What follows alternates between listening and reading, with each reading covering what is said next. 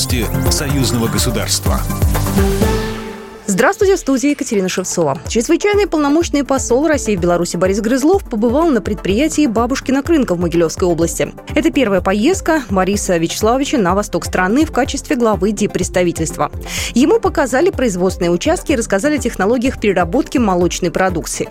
Всего у предприятия «Бабушкина рынка» 17 филиалов и главный завод в Могилевской области. География поставок также обширна. Все регионы Беларуси, Россия, Украина, Казахстан и Германия.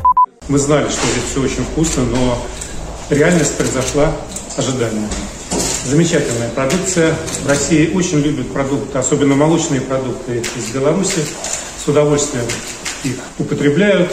Поэтому хотел бы пожелать успехов предприятию, развития своих мощностей, увеличения объема выпуска, увеличения прибыли. Россия и Беларусь заинтересованы в дальнейшем развитии кооперации. Между Могилевской областью и регионами России заключены 26 соглашений о сотрудничестве.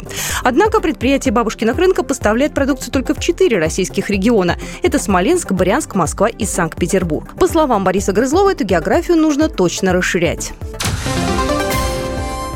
Сформирована рабочая группа по подготовке модельного закона об ОСАГО в союзном государстве. В ее состав вошли представители парламентского собрания.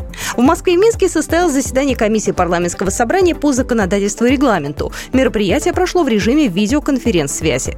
Решение о создании рабочей группы было принято на предыдущем заседании комиссии. По предложению депутатов, а также профильных министерств и ведомств, в состав рабочей группы вошли представители парламентского собрания, Министерства финансов Республики Беларусь, Центрального банка Российской Федерации, Белорусского бюро по транспортному страхованию, Российского союза автостраховщиков, Российского бюро «Зеленая карта», белорусские и российские ученые.